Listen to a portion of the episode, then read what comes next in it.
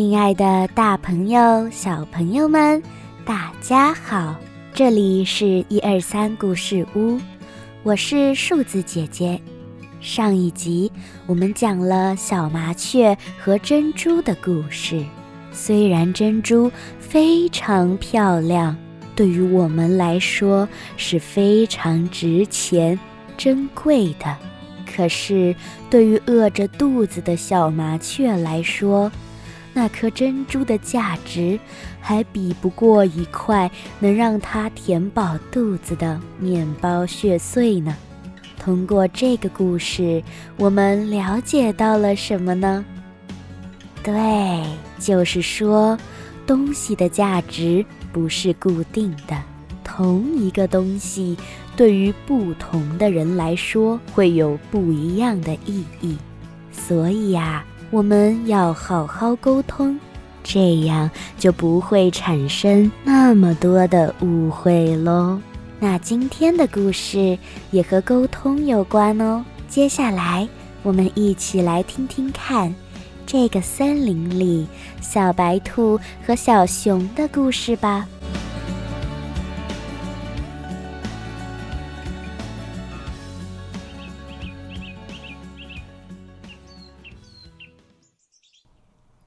从前，从前，森林里有一只特别会做饭的小白兔。每当它做饭的时候啊，香味可以把整个森林的小兔子都吸引过来。小白兔和小熊是很要好的朋友，常常一起去踏青、去游泳、去放风筝。相处的非常愉快。有一天，小白兔突发奇想：“ 我给小熊做一次饭吧。当了这么久的好朋友，小熊都还没尝过我的手艺呢。”于是，他兴冲冲地跑进菜园子里。拔了好多又大又香甜又多汁的红萝卜，又回到家把红萝卜上的泥土冲洗干净，便快快乐乐地给小熊做起了红萝卜大餐。美食的香气在森林中飘散开来。许许多多的小兔子都聚集在了小白兔的家门外。哇，小白兔今天做什么呀？好香啊！对呀，好香哎！小白兔，你做了什么啊？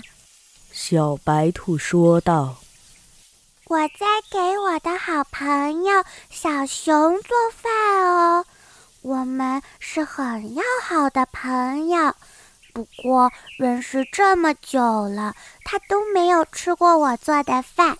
想说今天突然想起来，刚好可以做一次给他吃吃看。我做了凉拌红萝卜、红烧红萝卜、清蒸红萝卜、卤红萝卜、炸红萝卜片、红萝卜炒蛋，还有红萝卜白菜汤哦。哇，太丰盛了吧！对呀，对呀，小熊好幸福哦！我也好想吃吃看哦。对啊，我们也要。小白兔笑了笑，回答道：“好啦，好啦，下次也请你们吃。”于是，在小兔子们羡慕的目光中。小白兔提着装满了好吃胡萝卜的篮子，走去了小熊家。到了小熊家，来了来了，呃，是谁啊？是我，小白兔。原来是小白兔啊！快请进，快请进。怎么会突然想要来我家呀？哦，就是想说你都没有吃过我煮的东西，今天想让你尝尝看。我的手艺可是所有小兔子公认的好哦。真的吗？怪不得那么香，我好期待呀！小熊一脸期待地看着小白兔把餐点一个一个拿出来，摆在桌上，越看脸色越奇怪。小白兔，怎么全是红萝卜啊？嗯，红萝卜怎么啦？红萝卜不好吗？嗯呃呃呃，好，很好，嗯，红萝卜很好。那快来吃吧，我们一边吃一边聊天。于是他们就边吃边聊了起来。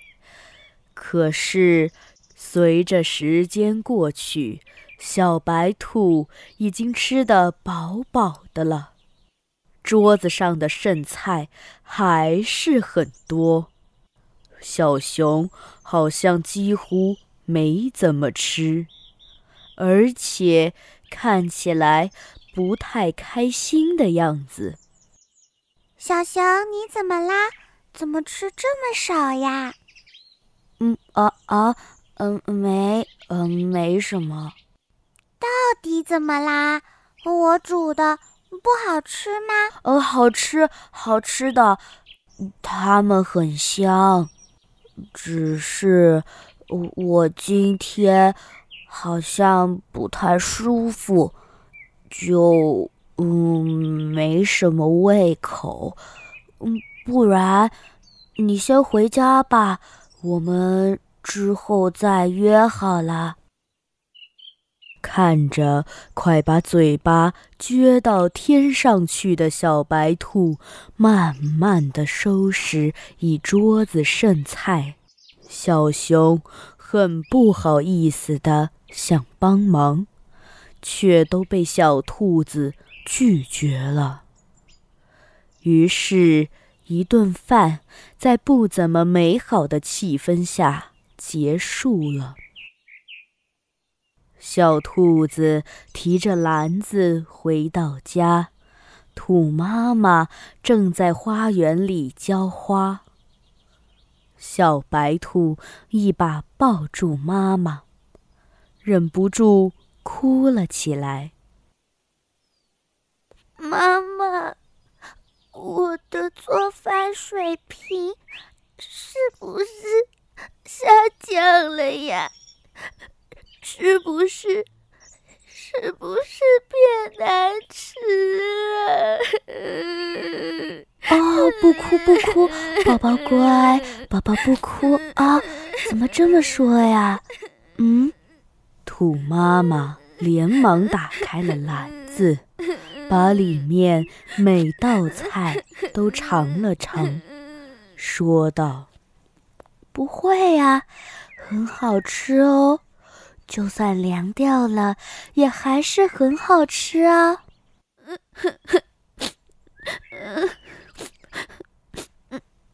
那那我的好朋友小熊，他怎么都没有吃呢？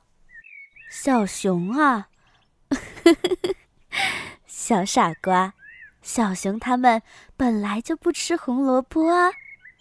虽然你做的很好吃，但是他也没有办法吃啊。嗯，哦原来如此，原来是这样呀。嗯，那那小熊它吃什么呢？蜂蜜，小熊喜欢吃蜂蜜哦。下次你给它带蜂蜜，它一定会高高兴兴，吃的一滴不剩哦。嗯，好。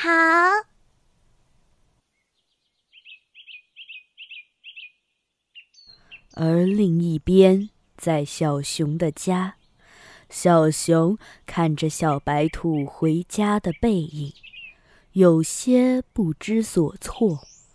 他很高兴小白兔能想到他，给他做好吃的，又有点难过。小白兔拿来的是他不能吃的红萝卜，接着又马上觉得自己不应该浪费了小白兔的一片心意，因此他非常纠结。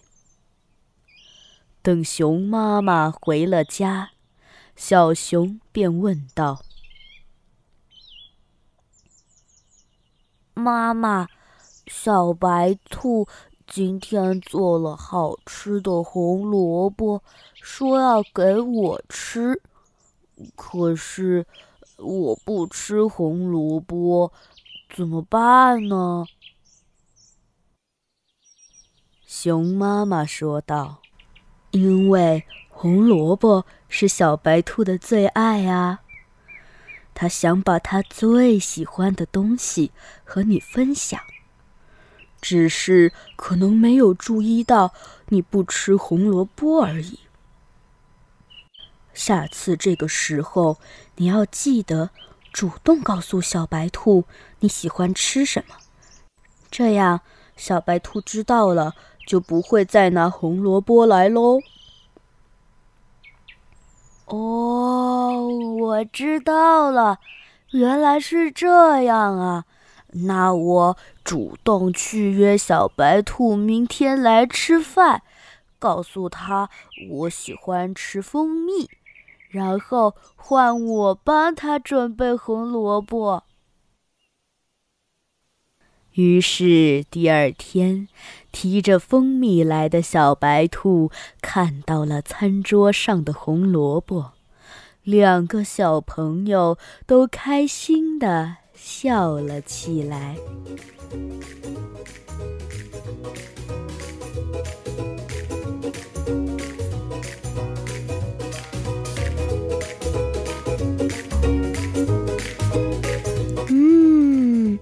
就像小兔子想把最喜欢的红萝卜给小熊尝尝看一样，我们很多时候啊，都会想要把自己觉得很好的东西给自己亲爱的人也看一看，让他尝试一下。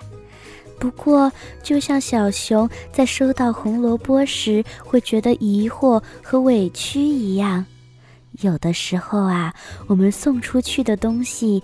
对方不一定能够接受呢，这个时候他们就可能会生气、难过哦。所以呀，如果小朋友们想要送别人东西，要多想想这个东西对方到底会不会喜欢呢？那么在收到不喜欢的礼物时，也不要着急着生气。也许这个送礼物的人非常用心的准备了这个礼物呢。那面对这种情况的时候，除了和小熊一样回家和爸爸妈妈诉说自己的难过之外，还有没有别的应对方式呢？小朋友们，快去问问看爸爸妈妈吧。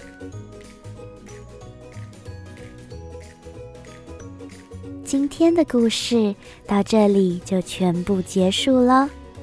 如果小朋友们喜欢姐姐的故事，要记得继续关注下一集的一二三故事屋哦。